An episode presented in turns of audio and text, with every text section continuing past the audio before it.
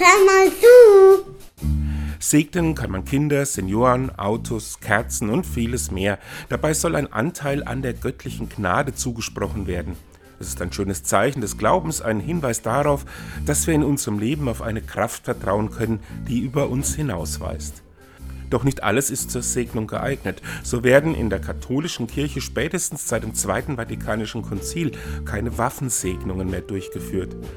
Vor zwei Jahren wurde am Kölner Dom allerdings mit einer feierlichen Zeremonie mal ein neu errichtetes Gitter gesegnet. Es soll unter anderem Vandalen davon abhalten, die Dommauer zu verschmutzen. Das ist ja in Ordnung, aber was für ein Zeichen gibt diese Segnung? Ist es Gott, der eine saubere Kirche will? Nicht weit entfernt von der Segnung stand damals übrigens eine Gruppe von Frauen der Protestbewegung Maria 2.0 und die forderten auf einem Transparent, segnet Menschen, nicht Gitter. Dem würde ich mich anschließen. Und tschüss.